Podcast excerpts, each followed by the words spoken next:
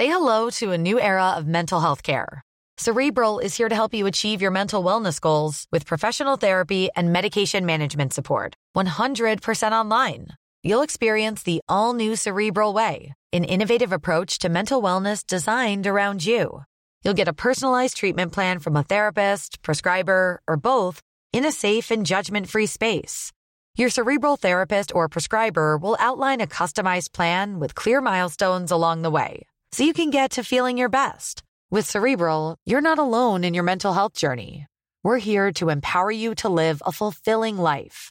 So take that first step towards a brighter future and sign up today at cerebral.com slash podcast and use code ACAST to get 15% off your first month. Offer only valid on monthly plans. Other exclusions may apply. Offer ends July 31st, 2024. See site for details. Tarde a tarde, lo que necesitas saber de forma ligera, con un tono accesible. Solórzano, el referente informativo.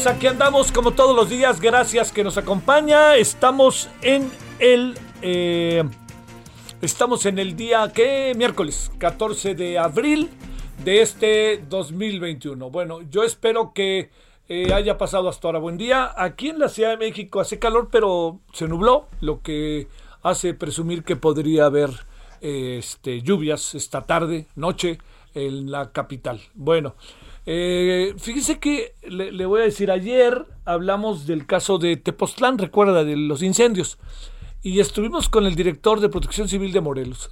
Y, y el tono de él es, aquí todo está bajo control, ¿no? ¿Se acuerdan? No ha pasado nada. Y yo hasta le dije, oiga, entonces todo lo que dice no es cierto. Sí, no es cierto. Pero así como, espérame, como se lo estoy diciendo, ¿eh? No, si no nos escuchó ayer, déjeme planteárselo.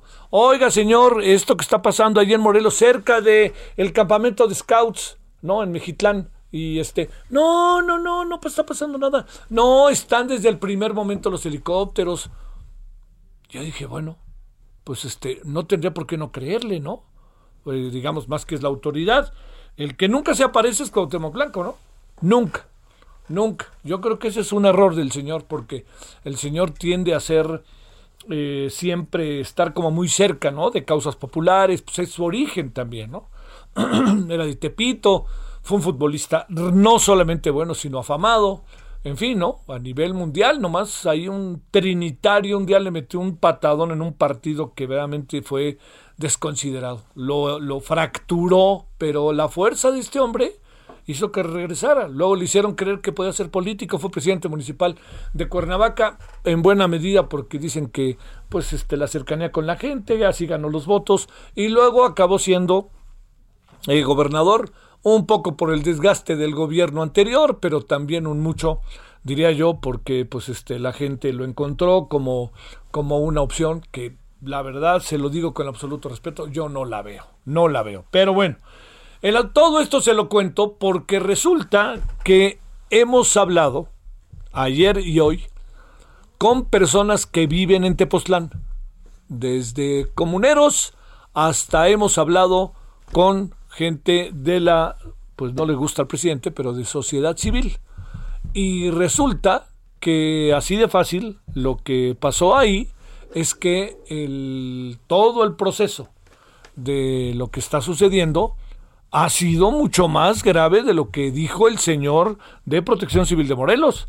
Y ayer en la noche simplemente en Heraldo Televisión tuvimos una transmisión en vivo en donde se alcanzaba a ver dónde estaban ubicados. Y yo le pregunté a la persona que con la que hablé, me dice, ahí en esta zona que yo le preguntaba, aquí está pasando esto, aquí está pasando esto, aquí está pasando esto, están tomando agua de las albercas, está tratando de resolverse el asunto a como dé lugar. Eso fue lo que nos dijo. Su nombre y apellido del, del, señor, ahorita se lo doy, del activista con el que hablamos ayer, que no andaba peleándose con el gobierno. ¿eh? No, es que el gobierno no ha hecho nada. No, simplemente dijo así de fácil, este, lo que está sucediendo es que eh, el estado de las cosas es el que le estoy contando. Bueno, eh, ojo, ojo, eh, cuidado con las versiones oficiales.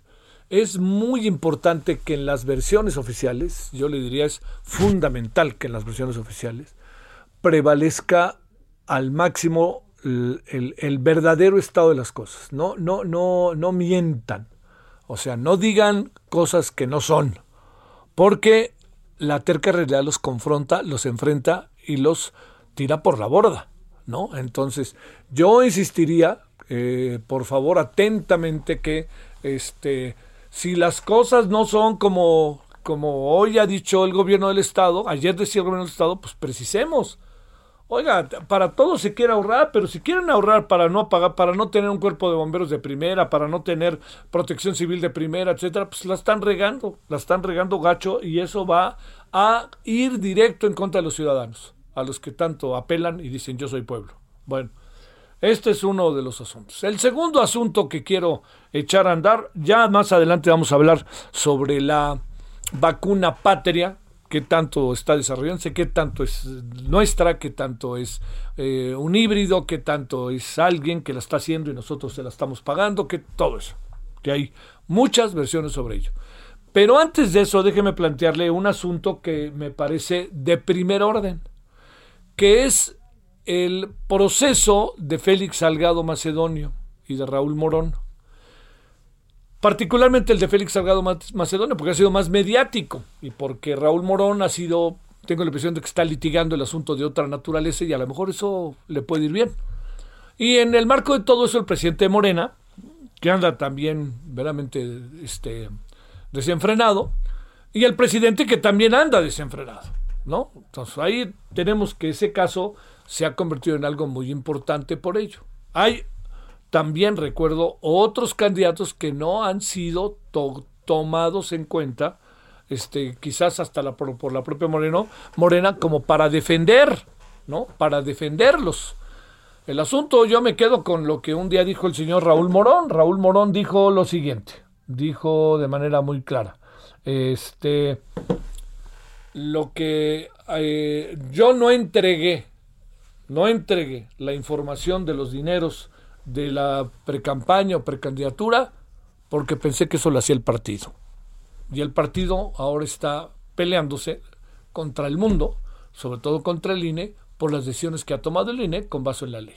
Bueno, yo déjeme plantearle lo que creo que va a acabar pasando. Utilicé el verbo creer antes que cualquier cosa. Es una suposición.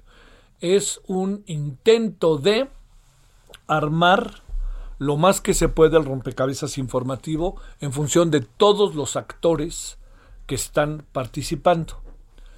Yo tengo la impresión de que el Tribunal Electoral del Poder Judicial de la Federación va a determinar el visto bueno a la candidatura del señor Félix Salgado Macedonio. Las condiciones en las que se están dando las cosas, las presiones que hay, están siendo cada vez más fuertes. Si esto no se diera, el presidente inopinadamente hoy propuso una encuesta telefónica. Ya vas, vamos a decidir una elección por tú, ¿por quién votas? Por los Beatles, ¿por qué votas? Por los Rolling Stones. Bueno, llamen, llamen amiguitos, llamen, llamen para ver qué canción quieren escuchar.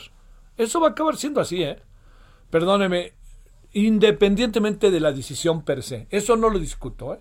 Sería muy largo discutir usted le concede un valor real a la consulta que se hizo sobre la eh, sobre la, frenar la obra del aeropuerto de Texcoco, ¿usted le considera que tuvo un valor real?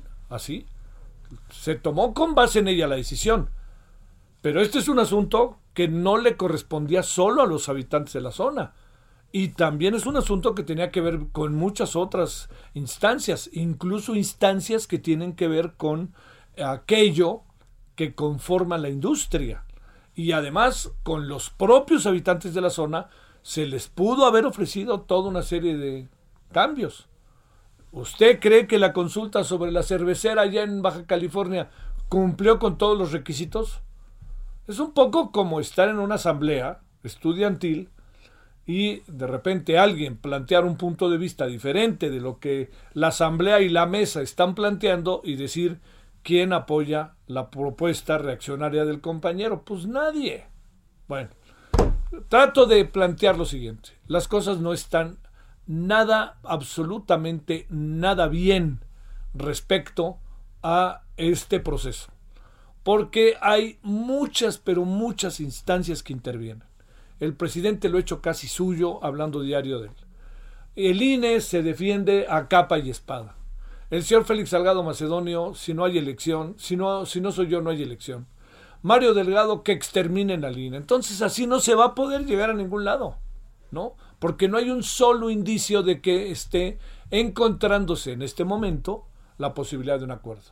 Bueno, estamos ante un problema estrictamente de concepción legal, pero ya estamos desde hace tiempo en un problema en que lo legal vale este bolillo, pambazo y telera.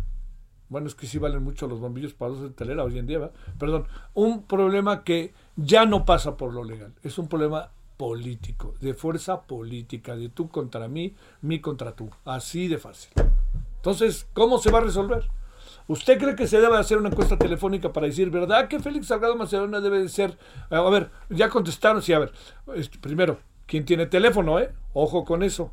Esto es muy importante, ¿eh? Guerrero es uno de los estados más pobres del país, pero bueno. Oiga, ¿usted cree que el candidato debe de ser el señor Félix Salgado Macedonio? ¿O sea, sí o no? ¿Usted cree que es injusto que a Salgado Macedonio le hayan quitado la... ¿Qué vamos a hacer? Pues esa fue la gran discusión del debate de la de la, de la encuesta sobre la ratificación de mandato del presidente, que va a ser en agosto. Y va a seguir siéndolo. Bueno, todo esto se lo planteo en un afán, créame, de tratar de que todos tomemos conciencia de que el tema de Félix Salgado Macedonio está pasando hoy más por lo político que por lo legal. Y es un juego de vencidas. Es un juego de vencidas. A ver quién tiene más fuerza para poder ganar esta discusión, porque ni siquiera es un debate. Entonces, el señor Mario Delgado ya irán directamente a ver a los, a los señores de, del tribunal y cuando el tribunal diga que sí, ¿qué va a decir? Claro, el tribunal sí es democrático. Este es el mismo Instituto Nacional Electoral que cuando desechó la propuesta de una señora que se llama Margarita Zavala para tener un partido político, las fuerzas liberales, de izquierda, progresistas, contestatarias del país, dijeron, eso sí está bien el INE. Ya ven, tenemos un instituto de cabo a rabo. No se vale, hombre. O sea, entendamos en qué estamos metidos. Ya es un lío político. Y es una pues es terrible porque pues, la democracia no se hace por un juego de vencidas, ¿no? Hay una organización, hay un conjunto de circunstancias que pues la deben definir. Bueno, ahí dejo el asunto en términos momentáneos, vamos a abordarlo, a ver qué nos dicen personajes como César Astudillo, a ver qué dice el profesor e investigador del Instituto de Investigaciones Jurídicas de la UNAM. Bueno, punto y aparte para lo último. No estoy tan seguro de que yo quisiera hoy que perdiera el Liverpool con el Real Madrid. La verdad. Pero el Liverpool no está para vuelos como hace dos años. Ni hablar, está lejos. Yo creo también que el, el Manchester City, yo sí creo que el Manchester City está para algo más. ¿Sabe contra quién va a jugar el Manchester City? Contra el Paris Saint Germain. Imagínense ver al equipo de Guardiola contra Neymar, Mbappé y toda esta prole. Y luego el otro partido va a ser Real Madrid contra el Chelsea. Que el Chelsea, perdóneme, eh, nadie se la trague. El Chelsea está en un momento mucho, muy bueno. Lo que pasa es que el Manchester City trae prisa en la liga inglesa. Difícilmente no va a ser campeón. Lleva como 11 puntos o 12 puntos. Y faltan 6 jornadas, algo así. O sea, tendría que perder o caerse de manera catastrófica. Y eso no le pasa a los equipos de Pep Guardiola. Algo hace que a la mero los reinventa. Pero por lo pronto, pues lo que le quiero decir es que estamos listos para unas semifinales buenísimas. Manchester City contra el Paris Saint Germain. Le digo, mi equipo, uno de mis equipos favoritos en el mundo es Paris Saint Germain, ¿eh? Pero le quiero decir que es que yo vi al Paris Saint Germain jugar cuando el Paris Saint Germain estaba en sexto, séptimo lugar y se peleaba en la cancha y los, bueno, era una cosa padrísima. Pero ahí le va. Yo creo que el Manchester City le va a ganar al Paris Saint Germain y creo que el Chelsea le va a meter un susto mayúsculo al Real Madrid. Y no vaya a ser que la final de la Champions sea de dos equipos ingleses. Todo esto lo digo para la polémica.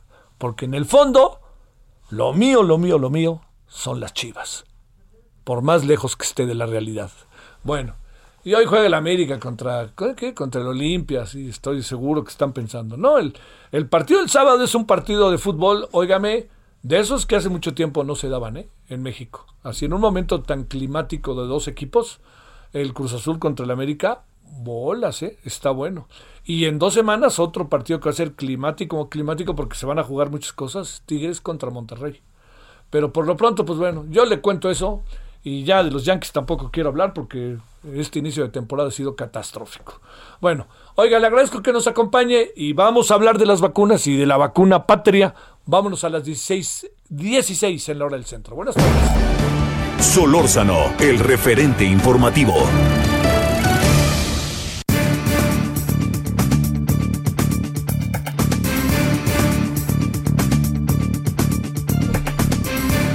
Le agradecemos como lo hacemos sistemáticamente, agradecidísimos que esté con nosotros eh, el día de hoy la doctora Susana López Charretón, viróloga especializada en rotavirus y divulgadora de temas virológicos. Doctora Susana, ¿cómo has estado?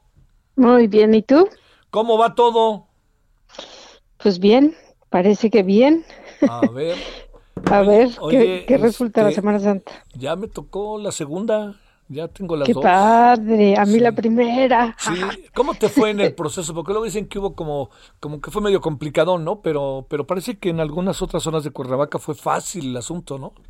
No, aquí, o sea, sí hicimos cola, pero la verdad es que avanzó rápido. o sea, una cola larga, pero avanzó súper rápido y la organización excelente y el trato buenísimo. Sí, fíjate que yo es lo que más destaco de las dos veces la organización y el trato. El trato es excepcional. Ya está, se, se ve que se divierten y lo gozan los que lo hacen, ¿no?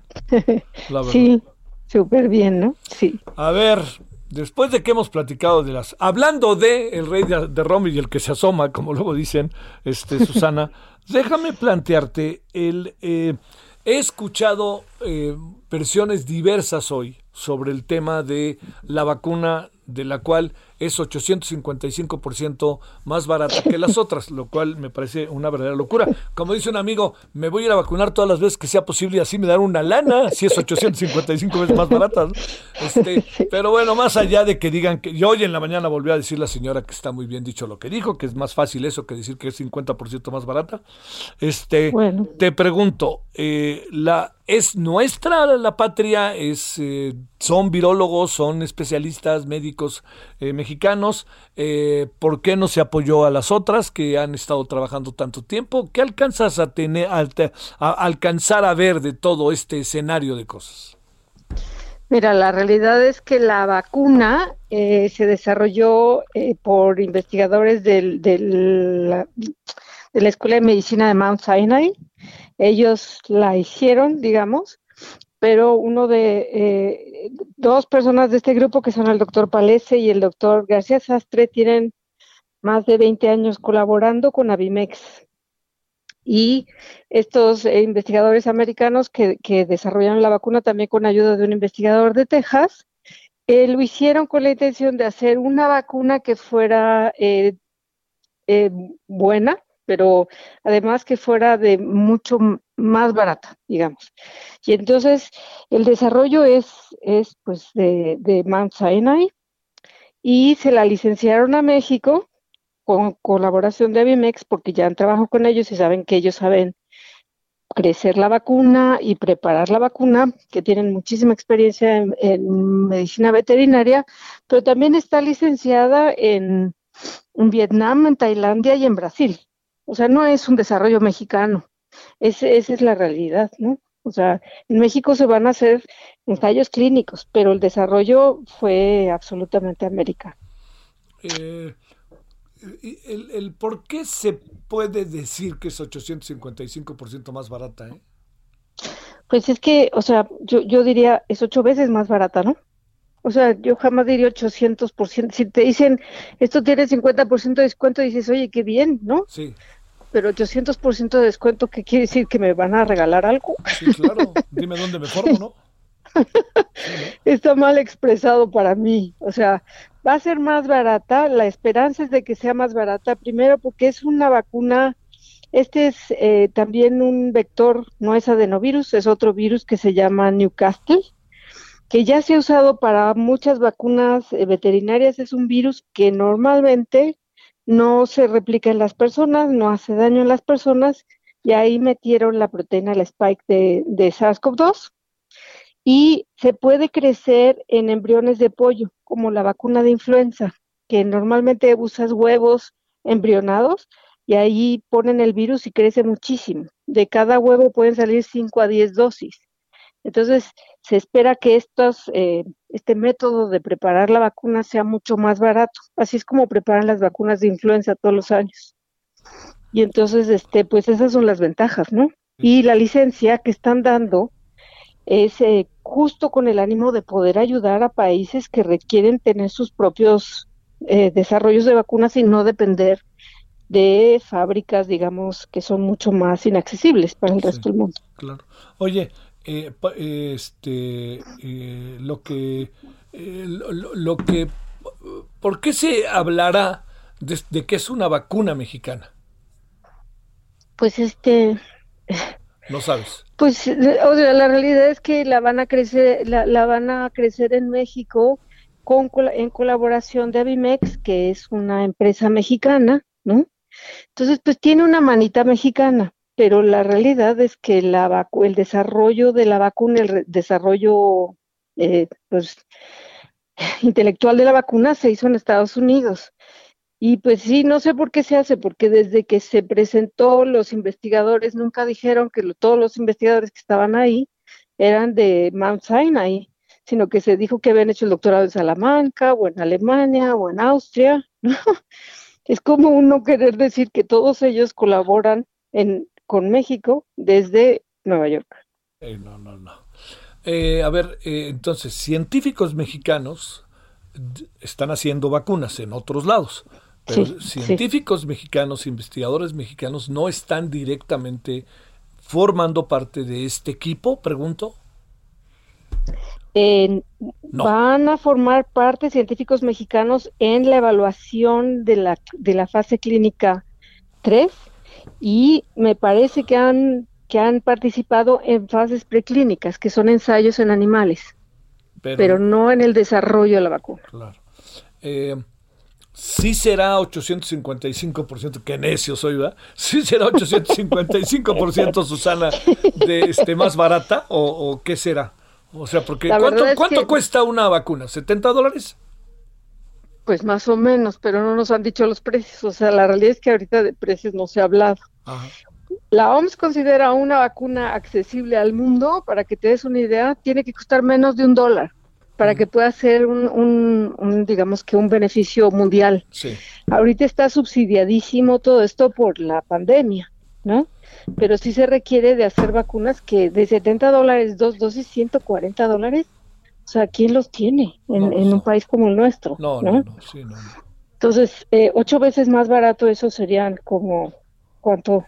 ¿20 dólares? ¿10 dólares?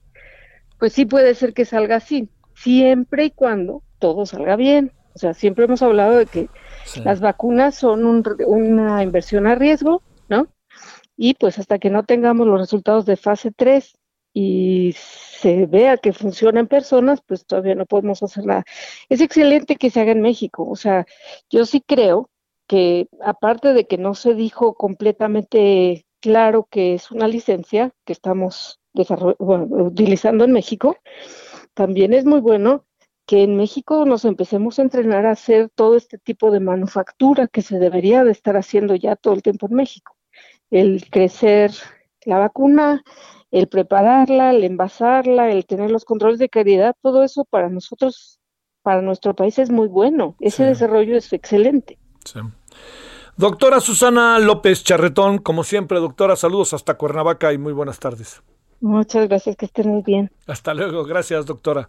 Viróloga especializada en rotavirus y divulgadora de temas virológicos. Vamos conociendo lo que está detrás de la vacuna, que la queremos, por supuesto, pero tampoco, tampoco me digan a mí que yo soy aquel con la vacuna. Son muchas instancias las que participan. Pausa. El referente informativo regresa luego de una pausa.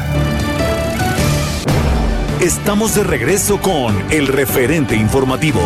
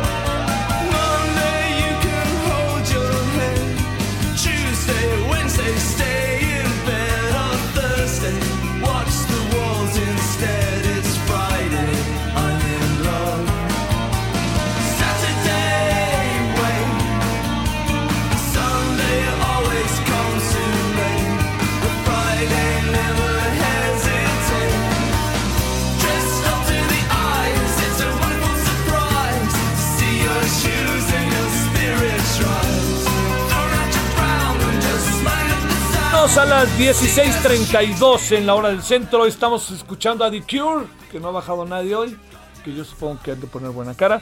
Pero se llama Friday, Friday I'm in Love, estoy en, este, enamorado en viernes.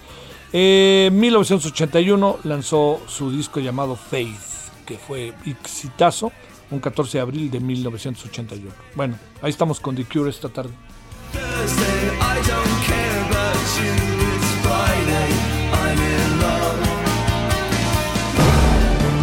Solórzano, el referente informativo.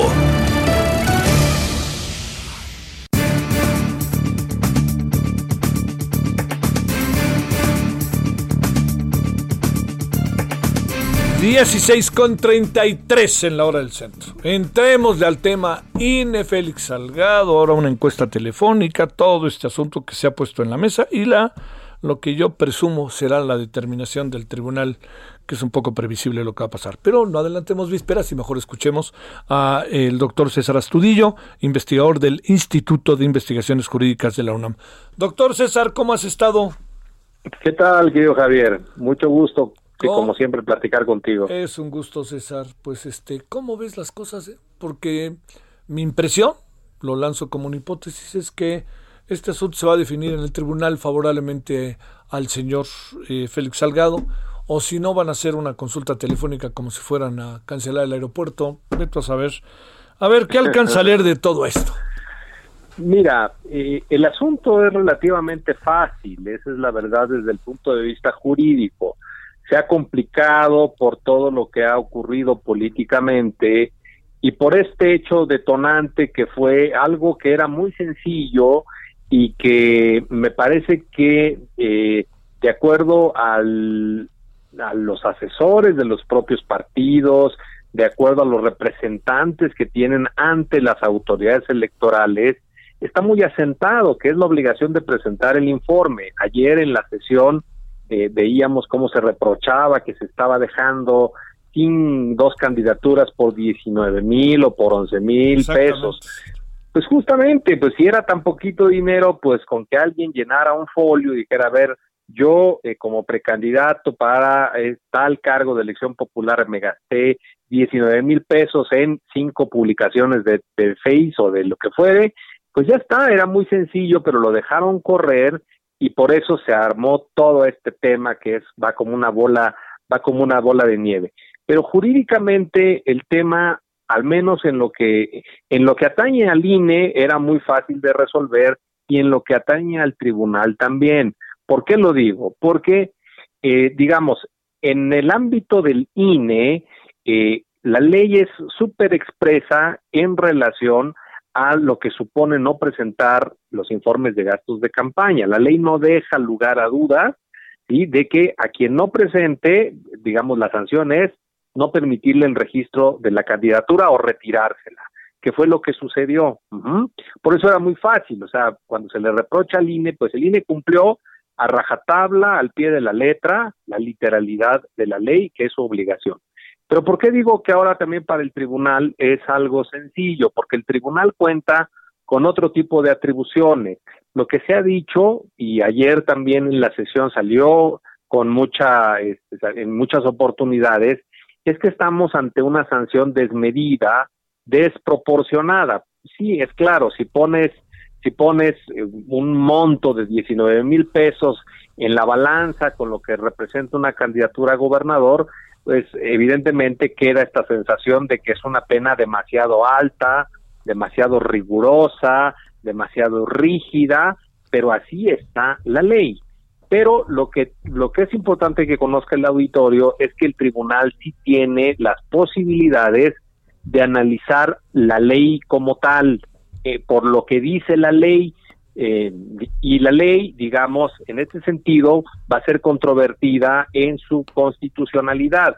Y me parece que si hace este ejercicio el tribunal, va a poder llegar a esta conclusión, que esa sanción es desproporcional porque eh, daña de manera muy frontal el derecho político a ser votado y eso que va que digamos en qué va a recaer en que se inaplique esa norma y automáticamente se le dé el registro a Salgado Macedonio, tal vez imponiéndole sí a que pague una multa por la entrega extemporánea y, y, algunas cuestiones adicionales, pero yo creería que eso es lo que va a hacer el tribunal, que es una cuestión, repito, fácil, que está dentro de sus atribuciones, pero que, déjame decirlo también, lo pudo haber hecho desde su sentencia pasada y no lo hizo, y eso hubiera evitado esta ida y vuelta que fue entendida como un lavarse las manos, hubiera detenido también esta creciente polarización, esta confrontación, estas amenazas que vimos de parte de, de Salgado Macedonio y ahora pues ya lo va a resolver en definitiva, yo creo que de esa manera. Este, eh, ¿qué, ¿Qué secuelas trae esto? Porque al final pareciera que fue la manifestación, fue la protesta, fue la amenaza, fue incluso al presidente hablando de una consulta telefónica, lo que acabó prevaleciendo como una acción definitivamente fustigable por parte del INE. Eh, eh, ¿Ante qué podríamos estar con secuelas de esto o qué alcanza a saber, César? Mira, yo lo que advierto de antier a, hoy es que es la distensión del, eh, escenario político. Estas manifestaciones de Morena, que incluso las vimos propiamente utilizando sus conductos oficiales, su cuenta de Twitter, las propias del presidente de Morena, las de Félix Salgado, todas las entrevistas en donde había un tono discursivo eh, radicalmente este contestatario frente al INE, lo que representa, poniendo en entredicho la realización de elecciones, todo eso ya hoy en día, eh, hoy, desde hoy en la mañana empiezo a ver que ellos mismos ya le bajaron, digamos. Y esto solo se explica porque deben haber advertido que les estaba generando una mella global al partido político y a sus candidaturas de cara a las propias elecciones. Seguramente vieron que tenían muchas, este, que la, la ciudadanía no estaba eh, siguiendo y respaldando este tipo de acciones y en ese sentido decidieron dar marcha atrás. Lo que va a suceder es, digamos, ante el escenario de que se le dé la candidatura, yo creo también, pues, que lo, lo, que va a acontecer es una campaña que no se ha detenido. Hay a quienes dicen que ahorita se generó una situación de inequidad para Félix Salgado porque no estaba haciendo campaña. Pero hay que decirlo, esa compensó con todo el interés mediático que despertó esto, de tal suerte que ha seguido teniendo muchísimo foro y todo mundo conoce que él hasta, digamos, hasta ahora es la principal apuesta de Morena para que sea el candidato, de tal suerte que ahí no hay, no hay merma.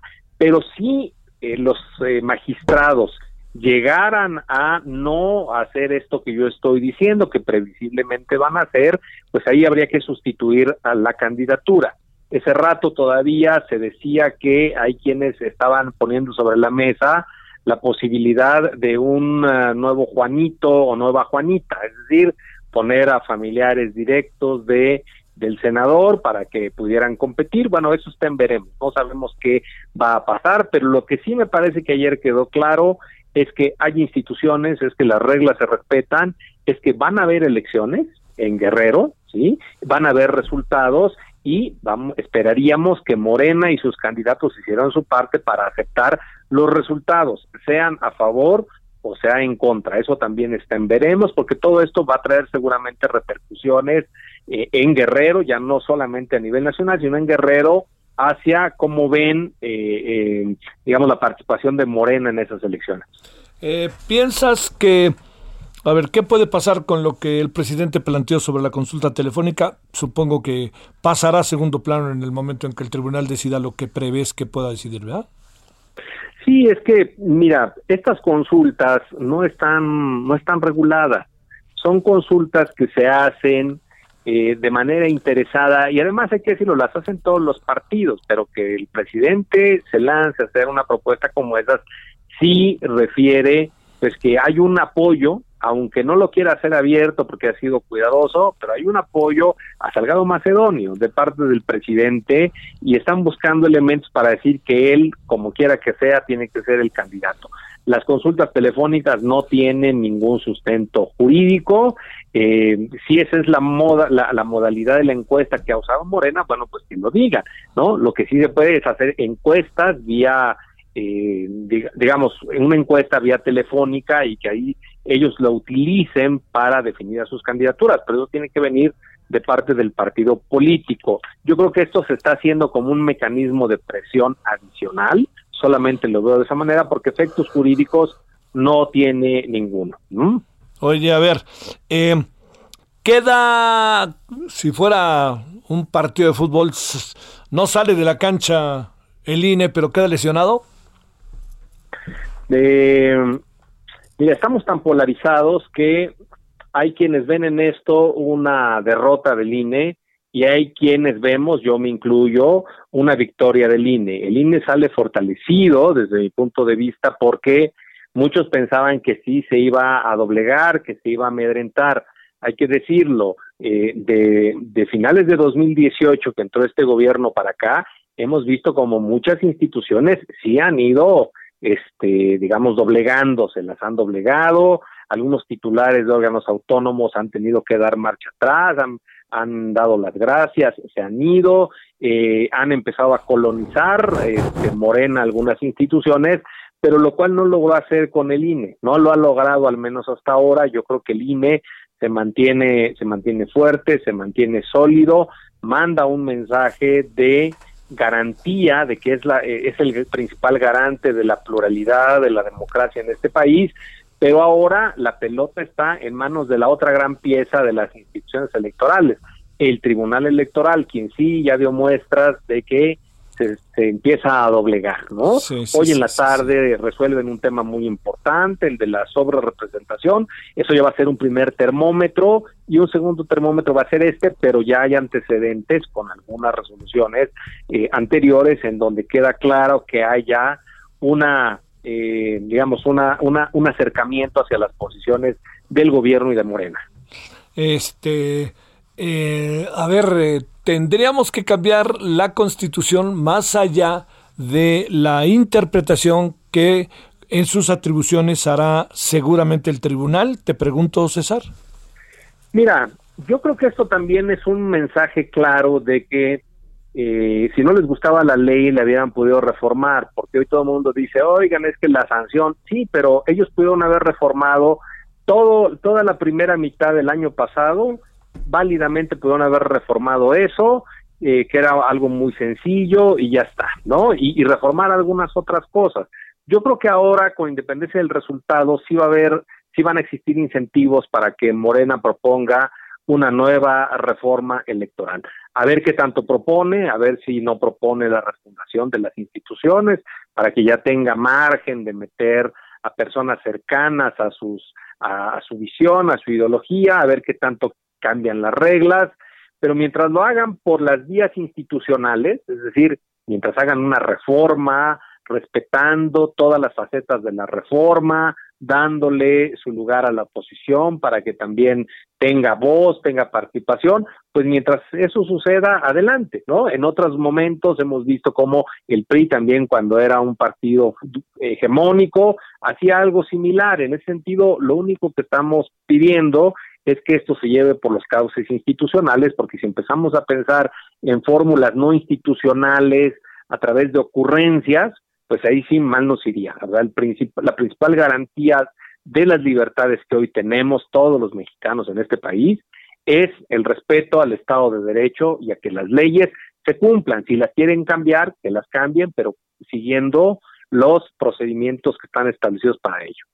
Pero este, eh, lo que a mí me parece que esta visión que tienes sobre el INE es muy compartible, César, si me lo permites. Pero déjame haber un, un asunto ahí más. Este, eh, el presidente eh, da la impresión de que también y el Morena están creando un estado de ánimo hacia el INE ante un resultado que no les sea tan favorable. Les va a ser favorable, pero que no les sea tan favorable. Algo, una reflexión sobre esto, entendiendo que es un terreno político, legal, pero muy político. A ver, yo, yo creo que yo también comparto tu visión. Eh, no es, mm, digamos, no, no es común estar escuchando todos los días que la, que la noción, la idea de fraude electoral empieza a ser utilizada desde el gobierno, desde el presidente de la República hacia abajo. Es decir, sí considero que están preparando un escenario por si los resultados no les son adecuados y hacer el, recurso al, al fraude. Hoy el fraude se utiliza para muchas cosas y forma parte ya de nuestra, yo le he llamado así, nuestra mitología electoral porque hoy realmente hacer un fraude en este país sí está muy complicado. Que puedas que, puedas comprar los votos, que puedas seguir coaccionando, todo eso sí sigue sucediendo, pero fraude como tal es que los votos que se introdujeron en las urnas no son los mismos que proyectan los resultados, es decir, que hubo un cambio en el ciclo en el que nosotros metimos nuestro voto a la urna y aparecen los resultados, es decir, que se contaron mal los votos. Pero el fraude ya no está ahí. El fraude está afuera, en la periferia, en cómo llegan esos votos a depositarse ahí, por compra, por coacción, por muchas cosas. Entonces yo también creo que sí, y me preocupa, se está preparando el terreno porque probablemente eh, las cuentas ya no le están saliendo a, Morena y al gobierno en el sentido de que están apostando por tener una mayoría eh, calificada, sean solos o con sus aliados, en la Cámara de Diputados. Recordémosle al auditorio que esta mayoría es muy importante para muchas cosas. La, la mayor es para reformar la Constitución. Y como seguramente van a querer seguir reformando la Constitución, pues tener una mayoría en la Cámara es una pieza fundamental, aparte de las cuestiones presupuestales, las cuestiones eh, de juicio político, de control, todo eso que también les es importante, pero probablemente empiecen a ver que ya no van a tener tantos diputados como ellos hubieran pensado y en ese sentido esta narrativa les es muy adecuada para tratar de, eh, de ver si todavía hay una reacción de aquí al domingo de al primer domingo de junio. Sí. Fíjate, leo que el Tribunal Electoral del Poder Judicial de la Federación devolvió la candidatura para diputado plurinominal al alcalde de La Paz, Rubén Gregorio Muñoz, y ordenó al INE registrarlo en la lista de representación de Moreno, de Morena, pues no era necesario separación del cargo para esta candidatura. Este, pues empieza a tomar decisiones, ¿no? El tribunal. Empieza, sí. Yo te digo, ya vienen, ya vienen con, con algunas, este, varias de ellas, algunas muy reprochables desde el punto de vista, desde el punto de vista técnico jurídico, pero bueno, este, las, las relevantes son una de la de hoy en la tarde y otra también la de la de Salgado y la de y la de Morón para ver qué, qué resuelve el tribunal. Este, el tribunal no va a decidir esas hoy o sí las va a decidir. En la de la sobrerepresentación, sí, hoy, en la tarde. Sí. Eh, bueno, según vi que estaba listado ayer o antier, pero eh, las de Morón no, pero las tiene que resolver rápido, porque repito, eh, el los tiempo escenarios, claro. las campañas ya están, ya están en, este, ya están en su apogeo y en ese sentido tienen que tomar una decisión rápida, que yo creo que debería ser el viernes tal vez. Ojalá el discurso cuando se decida lo del tribunal sea un discurso, pues yo diría, este, mesurado, prudente, analítico, ¿no? Respecto al tema de la decisión que toma el tribunal en contra de la decisión que toma el INE, ¿no? Porque van a señalar al INE, ya ven, ustedes no son democráticos y bla, bla, bla, bla. Vamos a estar otra vez en un toma y daca, ¿no? A nadie le, le conviene para la institucionalidad de este país, incluso para cómo nos ven hacia, hacia afuera.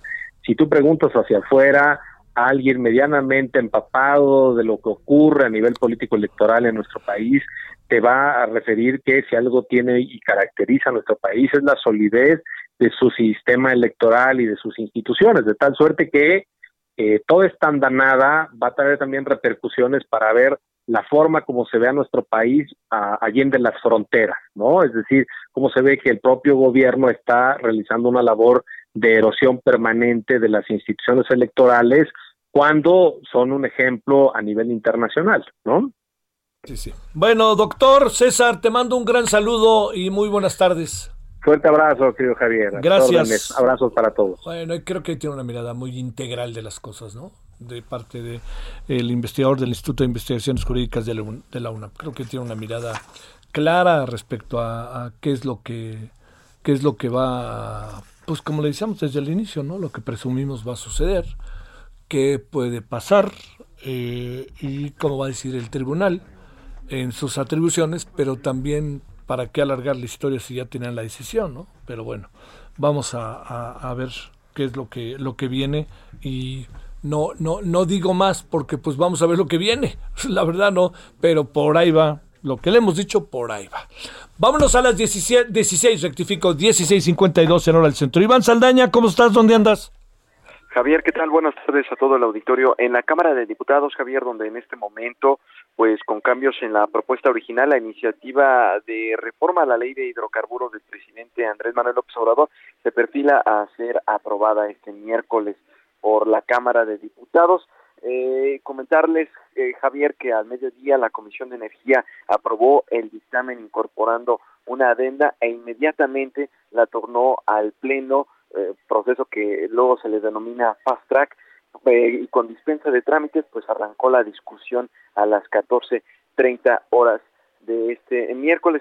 Esta eh, iniciativa a ser presentada por el diputado Manuel Rodríguez, presidente de la Comisión de Energía, pues dijo que es una iniciativa del Ejecutivo que está plenamente fundada y motivada a partir de los esfuerzos por superar la dependencia energética de México. Y es que esta faculta a la Secretaría de Energía y a la Comisión Reguladora de Energía de, suspender, por ejemplo, permisos de refinación, almacenamiento, transporte y comercialización de hidrocarburos petrolífico, eh, petrolíferos eh, y petroquímicos cuando se prevea un peligro inminente para la seguridad nacional, la seguridad energética o para la economía. También eh, pone otro requisito, el de tener un eh, almacenamiento que determine la Secretaría de Energía, un determinado almacenamiento, eh, por lo cual pues el concesionario debe de tener capacidad para que pues entonces el país no sufra en algún momento de desabasto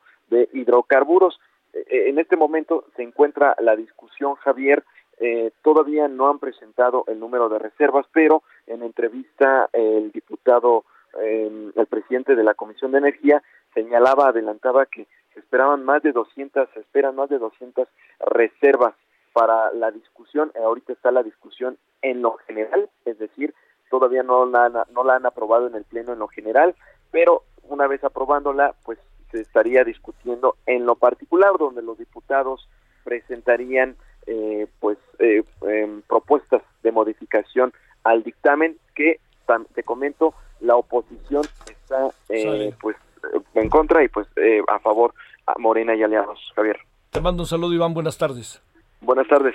Pausa 16.55 en hora del centro. El referente informativo regresa luego de una pausa. Tarde a tarde, lo que necesitas saber de forma ligera, con un tono accesible. Solórzano, el referente informativo.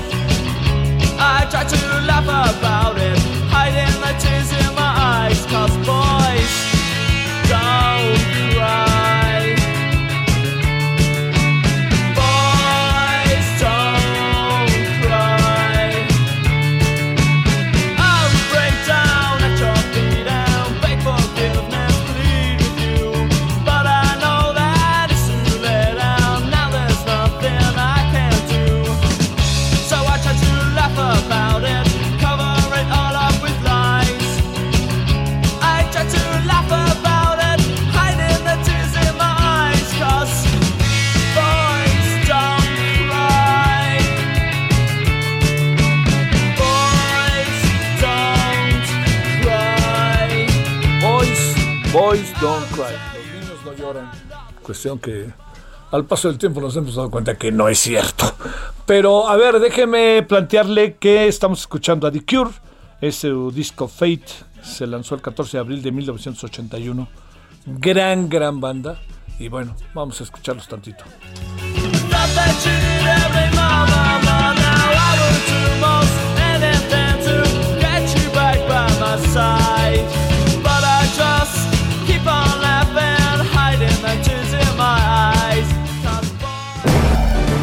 Solórzano, el referente informativo.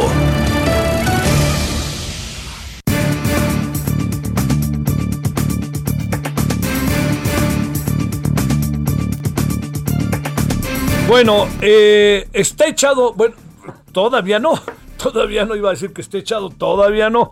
Están aprobando reformas al outsourcing, pero pasan al Senado y ahí va todavía quién sabe qué va a pasar.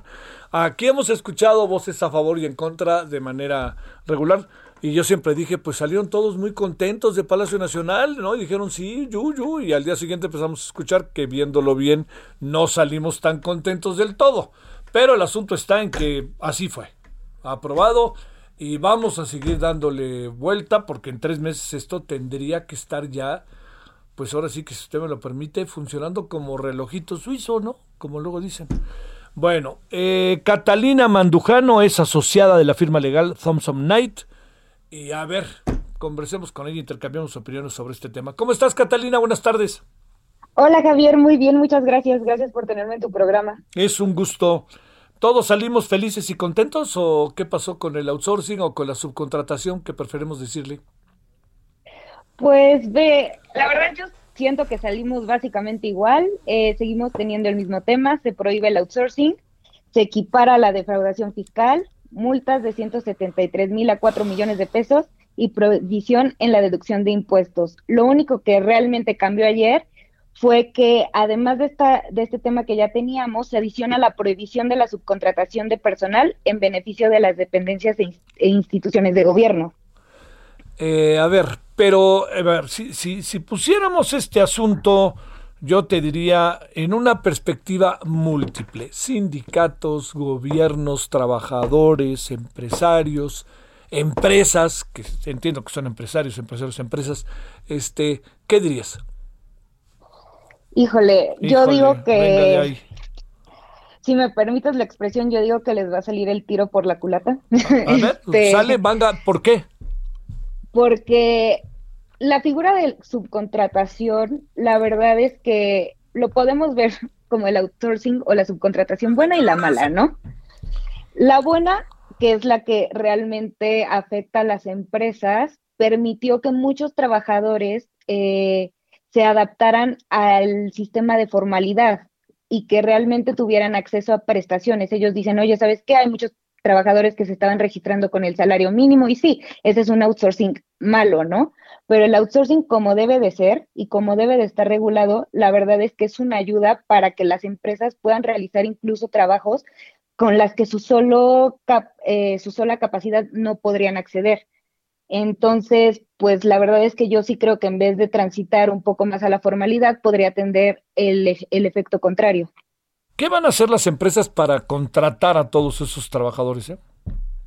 Pues esa es la gran pregunta, yo creo, porque realmente, pues muchos trabajadores tampoco, o sea, su actividad no sería también indispensable de esa forma. Lo que voy es, ¿por qué no en vez de contratar a una plantilla de trabajadores, contratar a alguien que les pudiera hacer el trabajo por honorarios, ¿no? Entonces yo creo que sí nos deja en un momento un tanto de incertidumbre y pues no, la verdad es que habría que ver cómo se desarrolla y cómo ya queda la versión final de, la iniciativa de la reforma. Eh, hablando con eh, Francisco Hernández Juárez, me insistía mucho en que lo que no cambió fue las utilidades del 10%.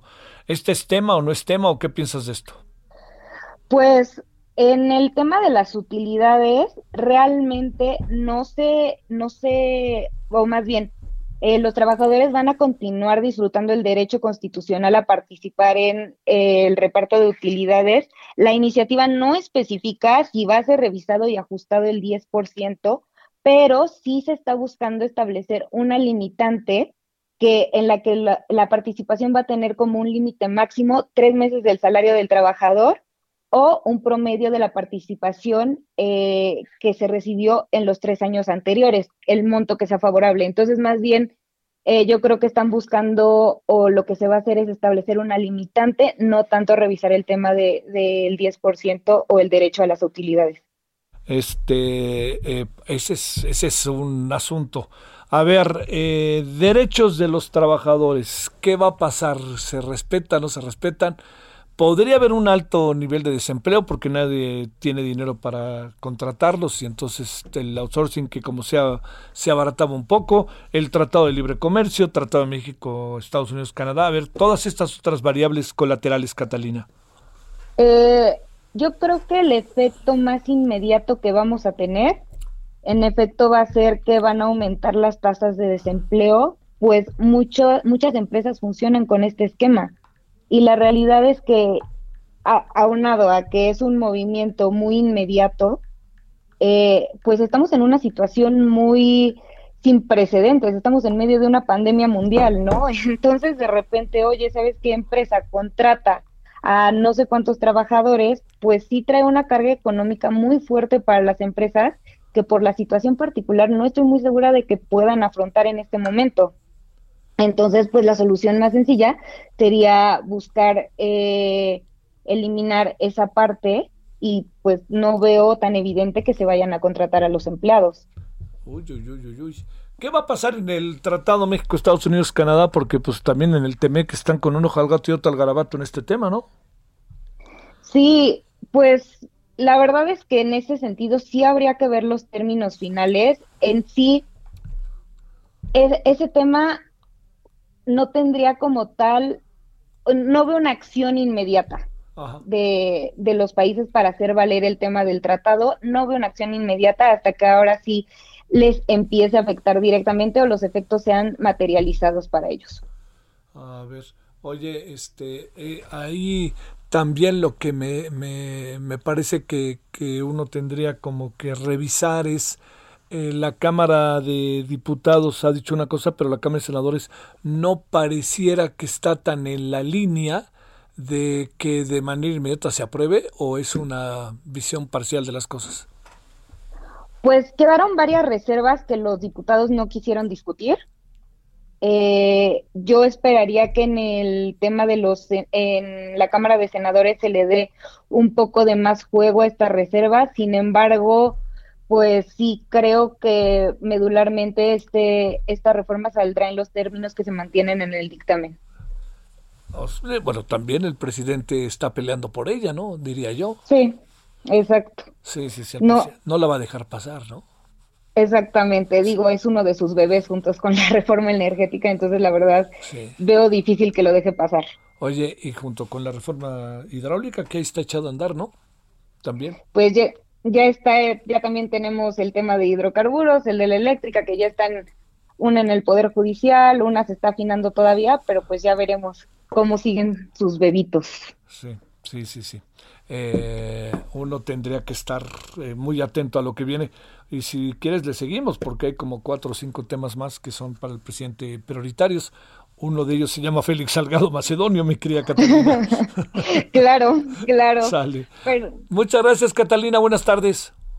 Gracias a ti, Javier. Hasta luego. Hasta luego. Es Catalina Mandujano, asociado de la firma legal Thompson Knight.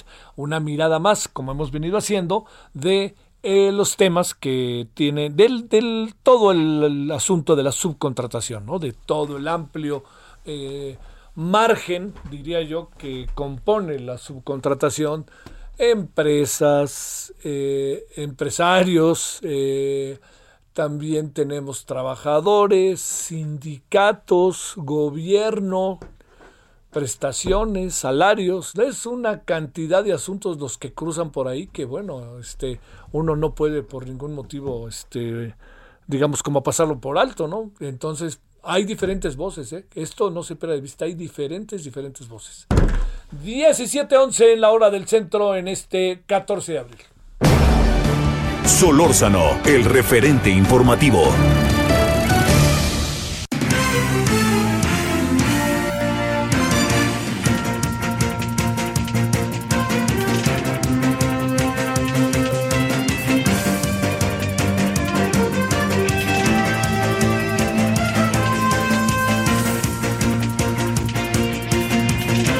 Bueno, estamos eh, de vuelta.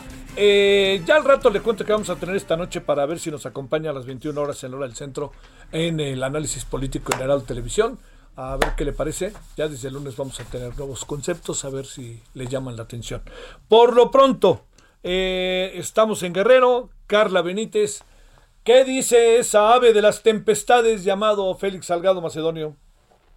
Hola Javier, buenas tardes, un saludo al auditorio. Pues te comento que tras la ratificación de línea de retirarle la candidatura a Félix Salgado, el ex candidato de Morena a la gubernatura regresó esta madrugada a Acapulco con su equipo y el grupo de simpatizantes que mantenían un plantón a las afueras de línea allá en Ciudad de México. Hasta ahora el único pronunciamiento del morenista es que respetará el fallo de la segunda impugnación que presentará ante el Tribunal Electoral del Poder Judicial, pues reconoció estar cansado físicamente. Te comento que hace unos momentos el dirigente estatal de Morena, Marcial Rodríguez Aldaña, reiteró que el partido no tiene ningún sustituto o sustituta para la candidatura. En días pasados, Salgado Macedonio amagó que de resultar negativa la nueva resolución de los consejeros, se organizarían en el Estado una serie de protestas. Sin embargo, hasta el momento no se ha registrado ninguna movilización, por lo que seguimos a la espera de lo que pueda pasar en las próximas horas. Ese es el reporte, Javier regresó y dijo voy a respetar ya y nos vemos hasta que diga algo el tribunal. Así lo entiendo, ¿verdad? Así es, hasta ahorita no ha habido ninguna ninguna movilización, más que solo un pronunciamiento por parte de su hija, ya que se especulaba que ella sería la próxima candidata en lugar de sustitución de su padre. Sin embargo, esa versión pues ya fue desmentida por ella. No, no, pues no están pensando en otra este, cosa, por lo menos es mi impresión. Sale mi querísima Carla, saludos allá hasta Guerrero. Buenas tardes, Javier. Bueno, ahí cerquita nos vamos ahora a Michoacán. Charbel Lucio, cuéntanos, Charbel. ¿Qué tal, Javier? Buenas tardes. Te platico que hoy el secretario de Seguridad Pública de Michoacán, Israel Patrón Reyes, dijo que el incidente ocurrido entre el gobernador eh, Silvano Aureoles, quien se confrontó contra un grupo de manifestantes en, en Aguililla, es un tema irrelevante. El funcionario de seguridad mencionó que en medio de esta situación de inseguridad que se vive en Aguililla, donde hay un pleito entre dos cárteles, eh, bloqueos y cortes carreteros, robos de vehículos y de mercancías que ingresan al municipio. Esta confrontación que protagonizó Aureoles Conejo, en particular con un habitante al que empujó durante una manifestación, no es lo apremiante, sino eh, la situación de violencia que hay de fondo y la lucha de estos grupos criminales. Sin emitir un juicio sobre el actuar de este profesor manifestante y sus antecedentes penales, eh, a quien el mandatario estatal señaló de halconero, Patrón Reyes dijo desconocer si hay investigaciones abiertas en contra de este docente. Sin embargo, reconoció que una parte importante de la población de Aguililla colabora con los grupos criminales, pero dijo serán otras las instituciones las que se, las que se encarguen de investigar a los responsables de la violencia en este municipio de la Tierra Caliente de Michoacán. Ese es mi reporte, Javier. Este, a ver, Charbel, eh, el profesor que protestó era conocido, ¿no? No, no era alguien ahí como alguien que llegó a protestar, era conocido por la gente, ¿no? Es un profesor conocido en este municipio, tiene 20 años trabajando ya como maestro frente a un grupo eh, de 80 alumnos a, su cargo. Entonces sí es un personaje conocido, incluso eh, me parece que tiene algún liderazgo dentro de la Coordinadora Nacional de Trabajadores de la Educación en este municipio de, de Aguililla y además pues ha realizado otros eh, otras labores de activismo dentro de, de la comunidad.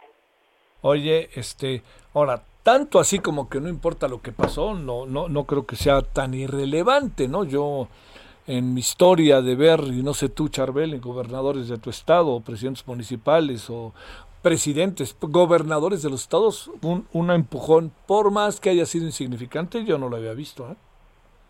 Claro, incluso este docente pues dice que se sintió humillado por el gobernador, ¿no? Al ser empujado y pues con mucha impotencia de no poder hacer algo porque estaba eh, pues custodiado por todo un grupo de militares y de elementos de la policía estatal y bueno el, el hecho es tal que pues hoy la Comisión Estatal de Derechos Humanos eh, informó que pretendía iniciar una una investigación y emitir una queja directa al gobernador de Michoacán. Sin embargo, este profesor, tal vez eh, pues por amenazas, prefirió ya no moverle más y no presentar esta queja contra el gobernador de Michoacán. Bueno, bueno, bueno.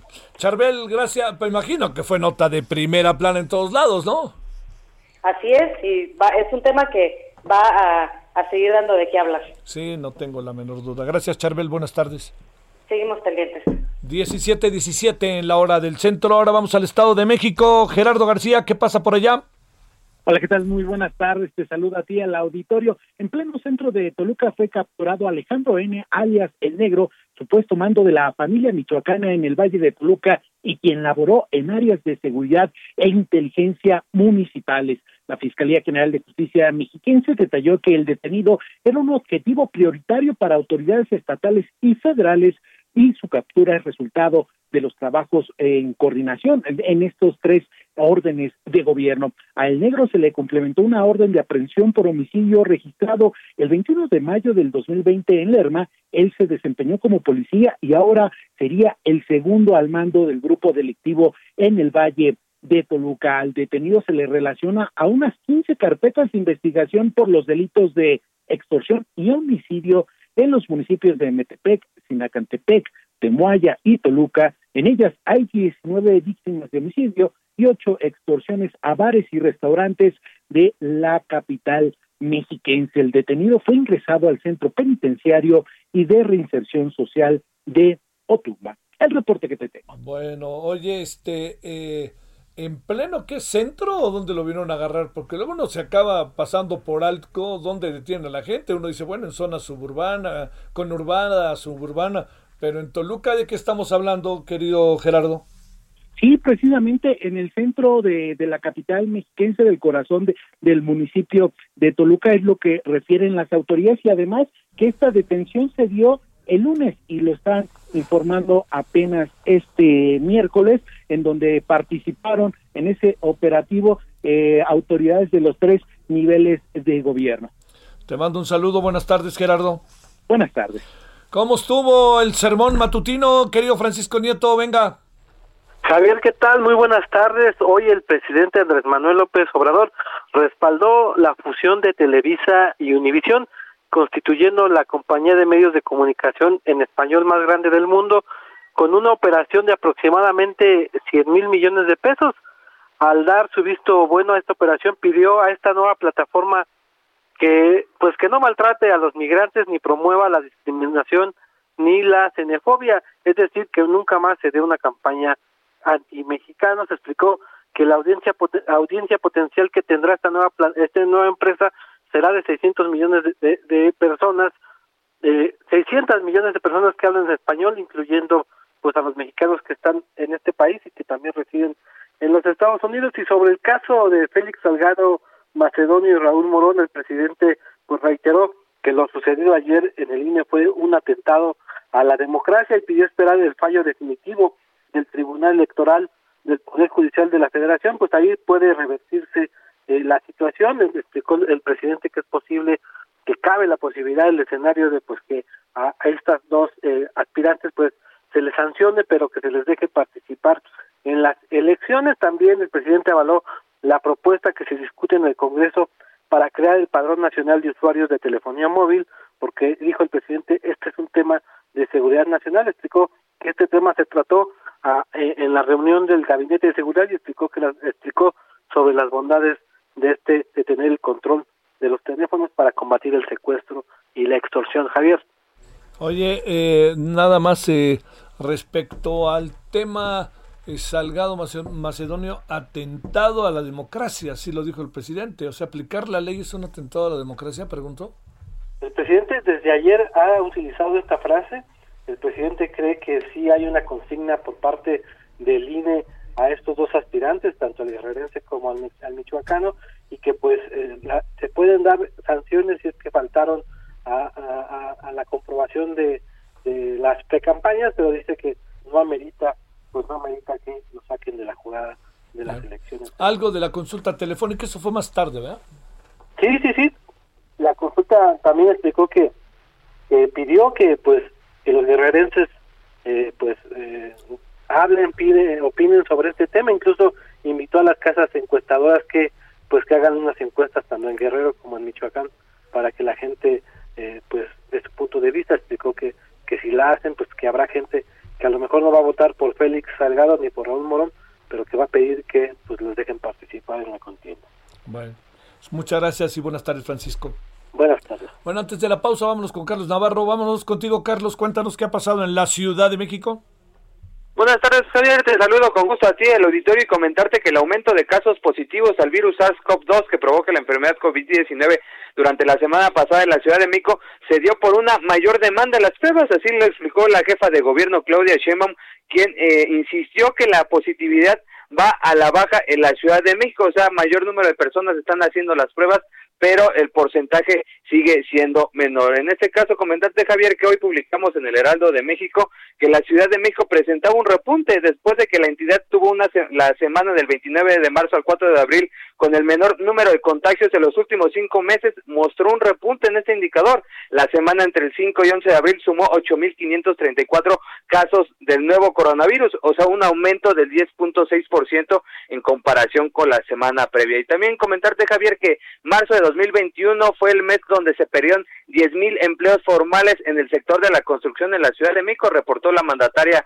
capitalina. En ese sentido, en contraste, señaló que en, el, en los sectores de servicios y comercios se mostró un repunte, pero están analizando las cuestiones con el sector de la construcción para ver de qué forma apuntalan esta situación e evitar que se sigan perdiendo empleos en la Ciudad de México, Javier. A ver, déjame plantearte, Carlos, el tema de las pruebas que plantea ahora la señora Claudia Sheinbaum, que sin duda alguna pues es importante, no no hace a un lado su la idea esta que traemos dando vueltas y vueltas de la tercera ola. El reporte que nosotros tenemos, Javier, y que hicimos cuentas es que la semana pasada eh, tuvo 10.6% mayor número de casos. El tema y lo que ellos defienden es que en la Semana Santa se cerraron dos días los kioscos, por lo tanto hubo menor número de pruebas, alrededor de 7.500 se hicieron en esa semana y ya las siguientes se hicieron más de 10.000 pruebas diarias, en este caso las 7.500 contra las 10.000 diarias. En ese sentido, ella señala que, que ya operando los kioscos de manera normal, por lo tanto registraron mayor número de positivos, pero destaca que la positividad sigue yendo a la baja. La positividad está por ahí del 10% y, y tantos y sigue a la baja con milésimas, Javier. Sí. Te mando un saludo, Carlos. Muy buenas tardes.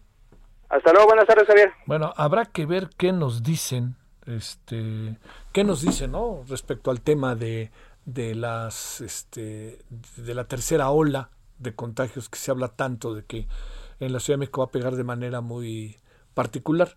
Vamos qué nos dicen el viernes. Hoy es miércoles, vamos a ver qué nos dicen el viernes, ¿no? A ver sobre ese tema, sobre todo la señora Sheinbaum. Y bueno, el vocero. Y esto de los 190 mil muertos que se pudieron evitar, no ha habido una respuesta oficial. Yo espero que digan algo hoy y que no se lo tomen personal, sino más bien profesional y estratégico. Pausa.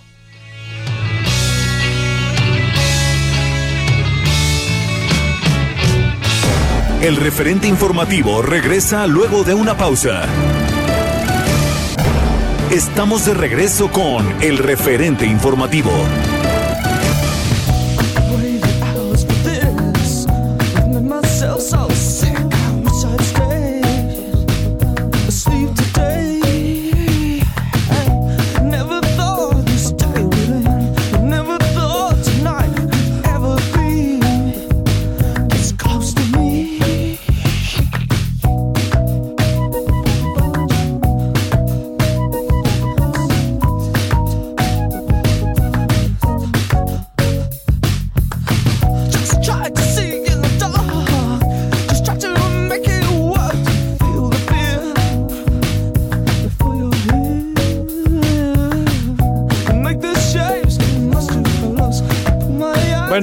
Estamos con Close to Me, The Cure, que es, eh, ¿por qué el día de hoy? Porque el 14 de abril de 1981, esta banda británica de rock, The Cure, lanzó su disco llamado Fate. A ver, bueno, sé que muchos lo conocen. Esta es de las canciones así como que muchos escucharon. Close to Me, a ver, escuchemos un rato.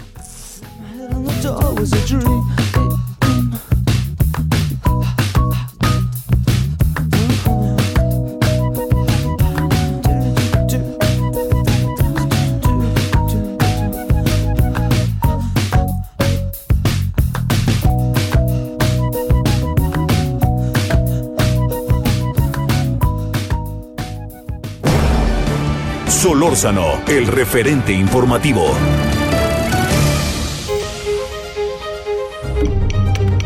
Ruta 2021, la ruta hacia las elecciones presenta.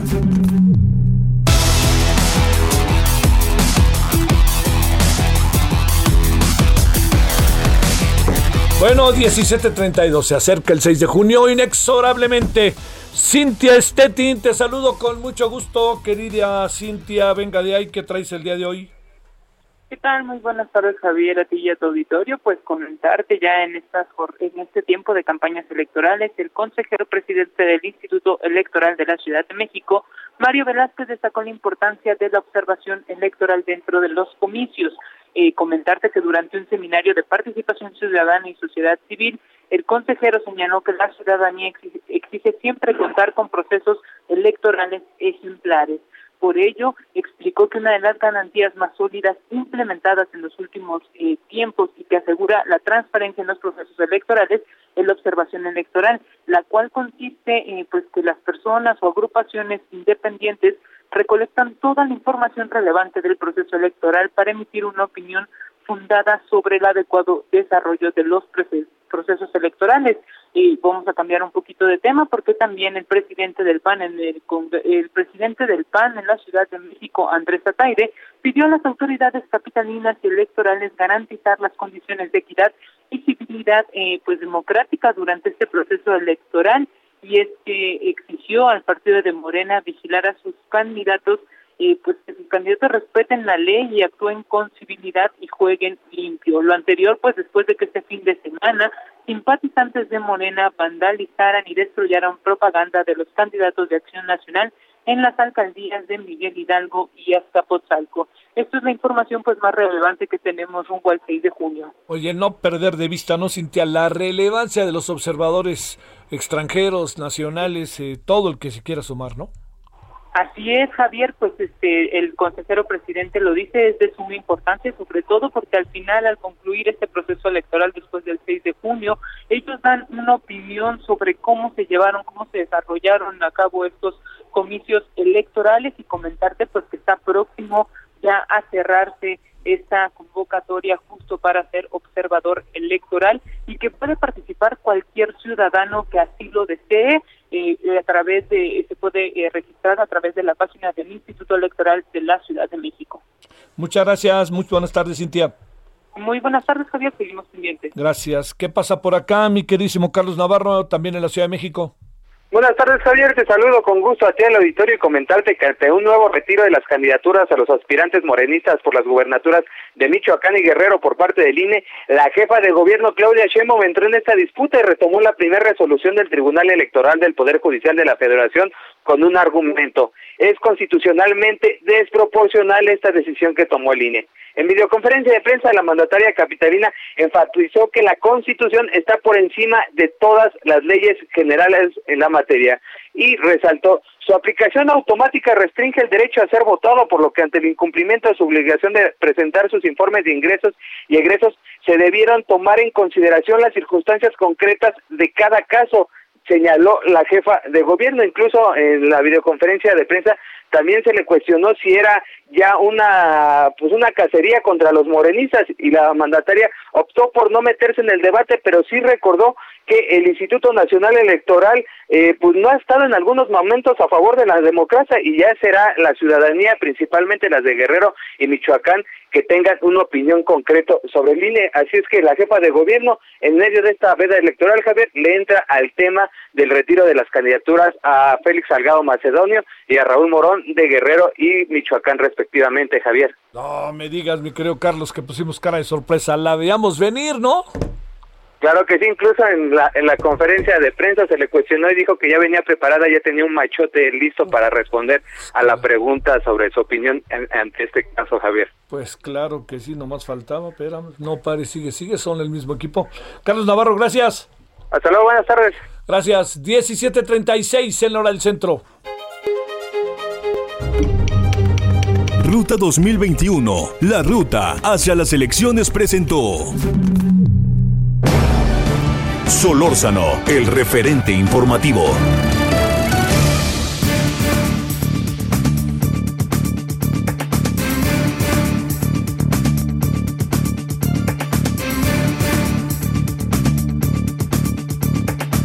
Bueno, resulta que el día de hoy, así con bombo y platillo, bueno, quién sabe, ¿eh? a lo mejor un poquito calladito me ve más bonito, pero lo aventaron y el presidente se dedicó en la mañanera a elogiar el hecho de que los senadores aprobaran la creación de un padrón de datos biométricos de usuarios a celulares.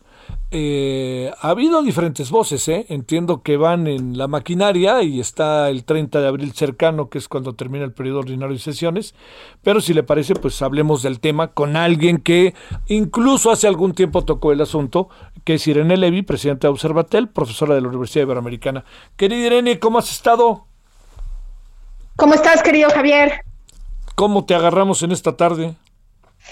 Híjole, pues muy decepcionada, caray. La verdad es que no me imaginé. Bueno, sí me imaginé, pero pensé que iban a dar un poquito más de guerra eh, los de la oposición y no iba a haber eh, abstenciones y íbamos a tener un poquito más de discusión profunda para no aprobar eh, lo que desgraciadamente ya sucedió, este padrón de usuarios de telefonía móvil, eh, recordará el auditorio ese famosísimo Renault que terminó vendiéndose en Tepito, esa base de datos se terminó vendiendo en Tepito por 500 pesos y contenía nuestros números celulares, el nombre, la dirección, pero ahora con la gravedad, Javier, de que quieren agregarle bueno, no quieren, ya le agregaron en la ley y ya se aprobó en ambas cámaras eh, los datos biométricos, es decir, la huella digital, el iris del ojo y veremos qué más le quieren agregar en las reglas del Instituto Federal de Telecomunicaciones. Este arroz ya se coció, ya se aprobó en ambas cámaras y ya nada más está para que el presidente lo promulgue y lo publique en el diario oficial. Es una verdadera desgracia, querido Javier. Venga, el por qué es una desgracia, por todo lo que suponemos que significa la intimidad, eh, los datos personales, etcétera, o por dónde empezamos. Hay varias cosas. Mira, efectivamente, una de ellas tiene que ver con la vulnerabilidad de nuestros datos personales. Eh, en otros países del mundo se ha determinado que no se trata de una medida proporcional, porque la razón por la cual los legisladores aprobaron estas reformas a la ley de telecomunicaciones radio y radiodifusión es porque ellos dicen que con esto van a combatir el delito de extorsión. Este es su argumento.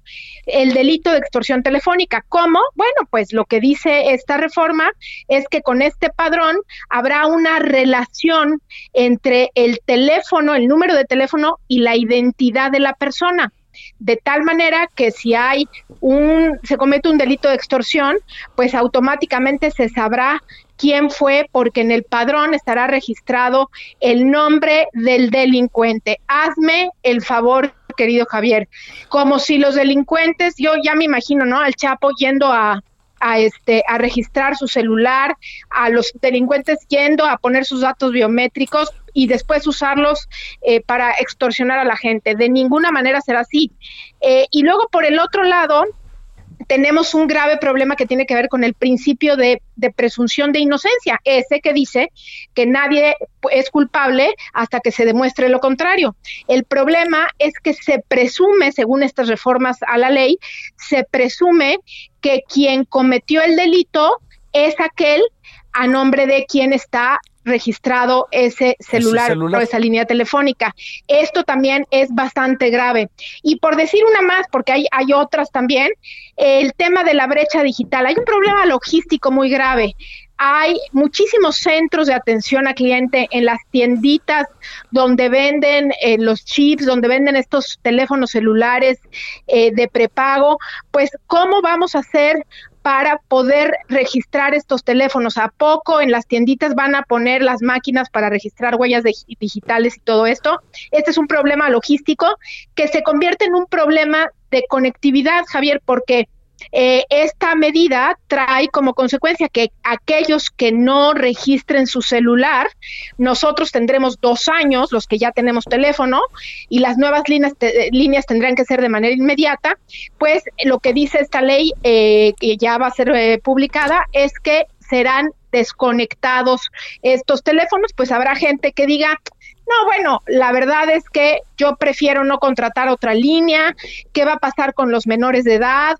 Hay muchísimos temas que tienen que ver con la brecha digital y inclusive la gente también en competencia, la gente que se quiera cambiar de, de, empresa telefónica, pues también puede pensarlo dos veces por no volver a registrar sus datos biométricos. Y todo esto, ¿quién lo va a llevar a cabo? Un organismo autónomo de esos que le encantan al presidente López Obrador, obviamente estoy siendo sarcástica, y que hace poco querían desaparecerlo, que es el Instituto Federal de Telecomunicaciones, y ya le dicen en los propios transitorios de la reforma, oye, tú vas a ser el encargado y no vas a tener mayor presupuesto. Este instituto no es, Javier, no tiene eh, la experiencia ni el mandato para resguardar y para eh, operar este tipo de bases, con lo que pues existen riesgos muy fuertes de que estos datos pues caigan en manos de delincuentes o también hay que decirlo así, pues se dé un mal uso por parte de las propias autoridades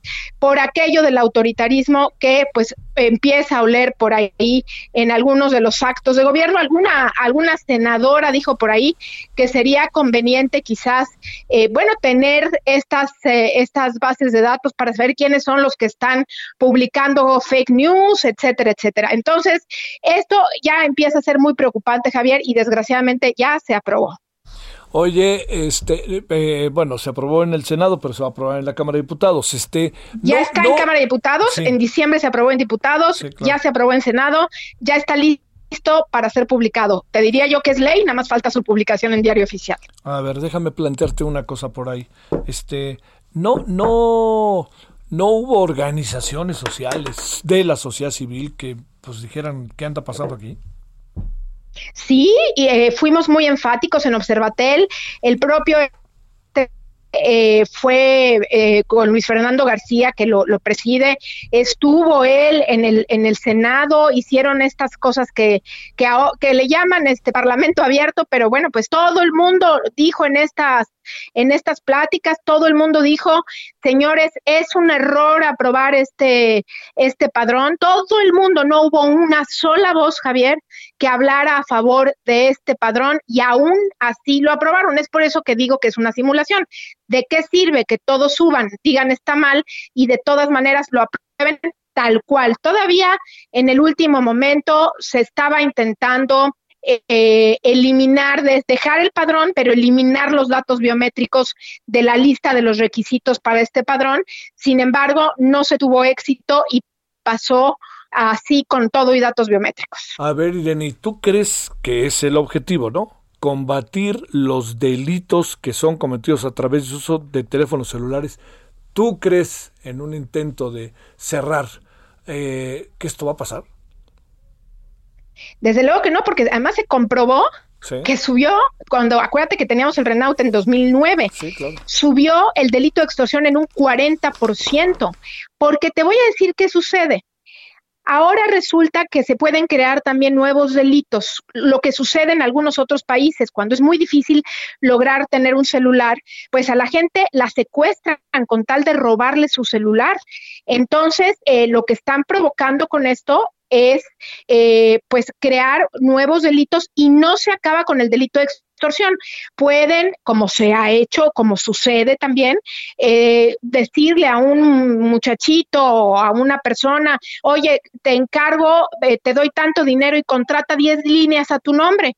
Y bueno, pues va esa persona que está necesitada de dinero, contrata las 10 líneas a su nombre, las entrega a los delincuentes y ahora resulta que en el momento en que haya un delito de extorsión, pues este pobre chamaco va a ser el responsable porque eso es lo que dice la ley. Es decir, no hay una relación causa-efecto entre lo que se aprobó y ya se va a publicar con lo que quieren eliminar. ¿Por qué no mejor? bloquean las señales celulares en los 400 y pico de penales que existen en el país, que es de donde salen las llamadas de extorsión telefónica. ¿Por qué no van a las causas eh, eh, principales y por qué tratan de afectar a toda la población, nos castigan a toda la población porque ellos no pudieron hacer valer el Estado de Derecho y no pudieron con la seguridad en materia de extorsión.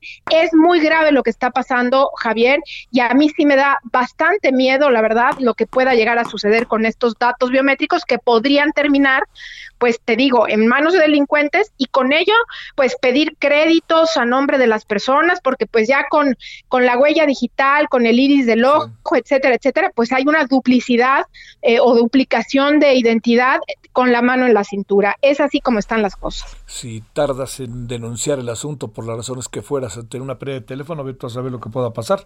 Este, a ver, dos cosas. El, eh, obstaculiza el derecho a la expresión anónima y 17 países tienen un padrón de esta naturaleza. Y a decir de Emilio Álvarez y Casa, todos son de corte autoritario. ¿Es cierto?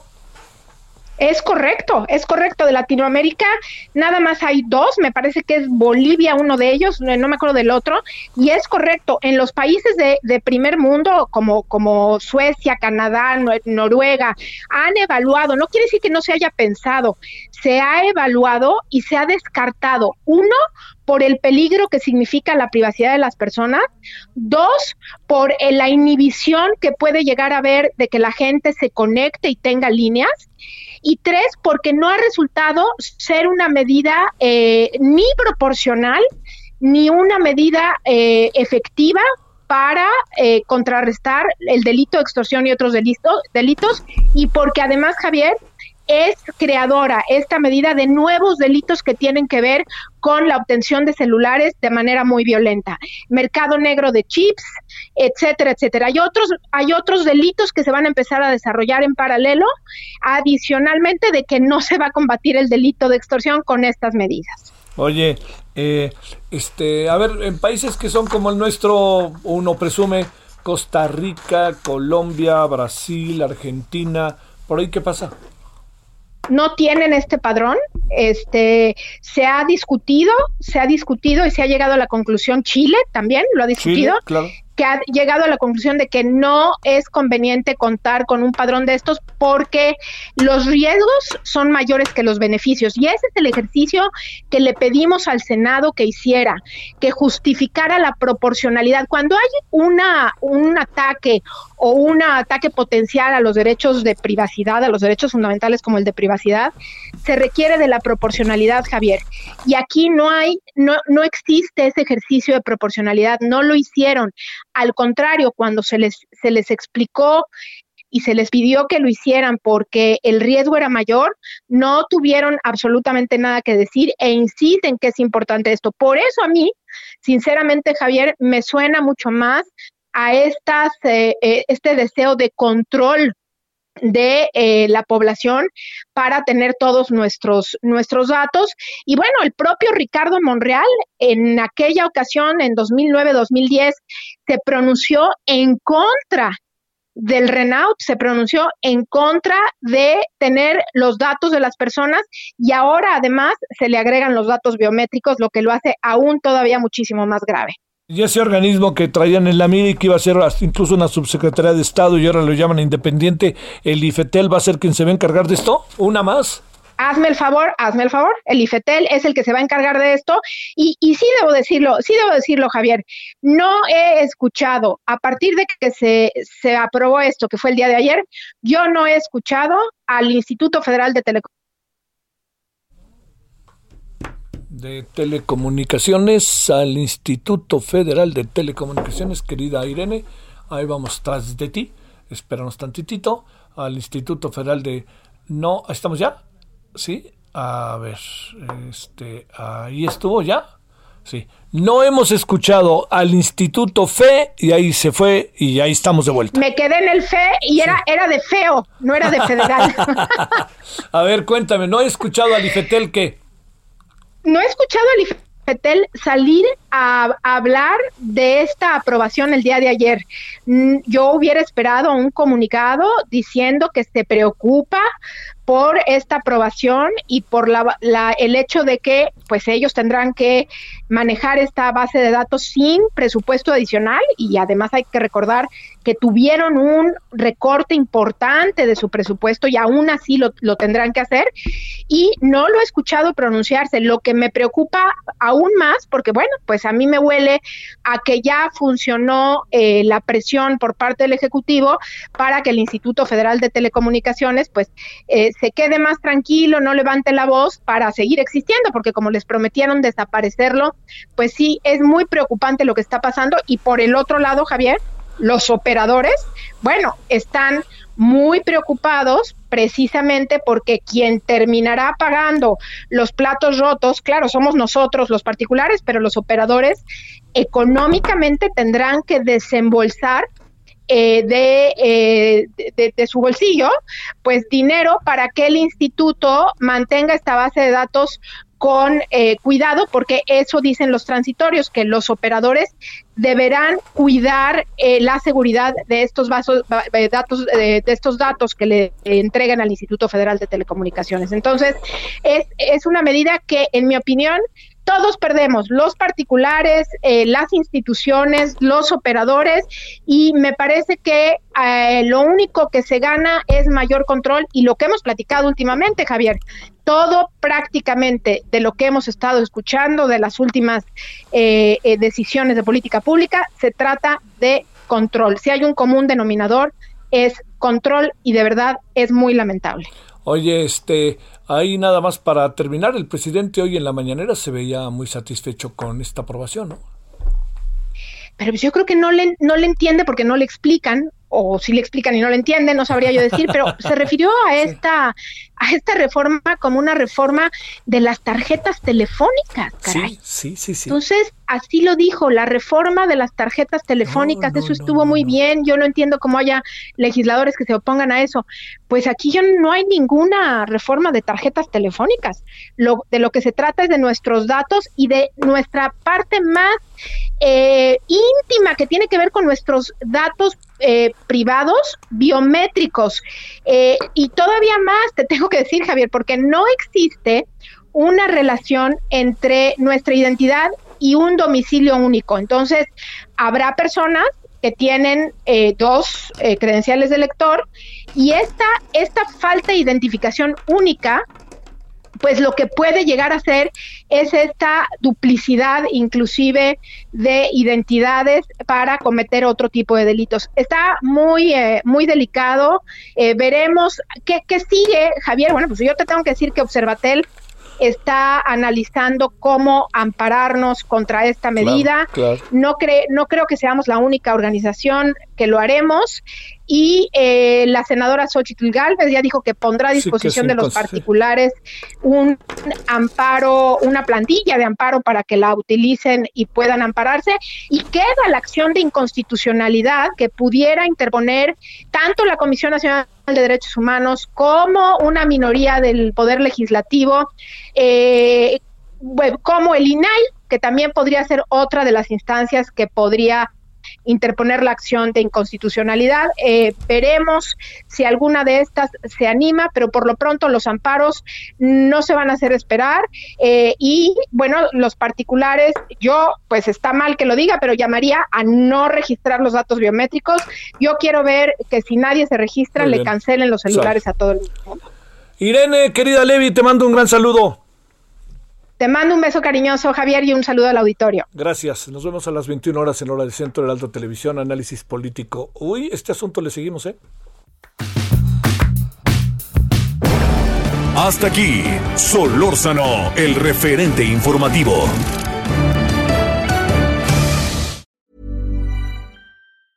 ¿Tired of ads barging into your favorite news podcasts? Good news. Ad-free listening is available on Amazon Music for all the music plus top podcasts included with your Prime membership. Stay up to date on everything newsworthy by downloading the Amazon Music app for free or go to amazon.com slash news ad free. That's amazon.com slash news ad free to catch up on the latest episodes without the ads.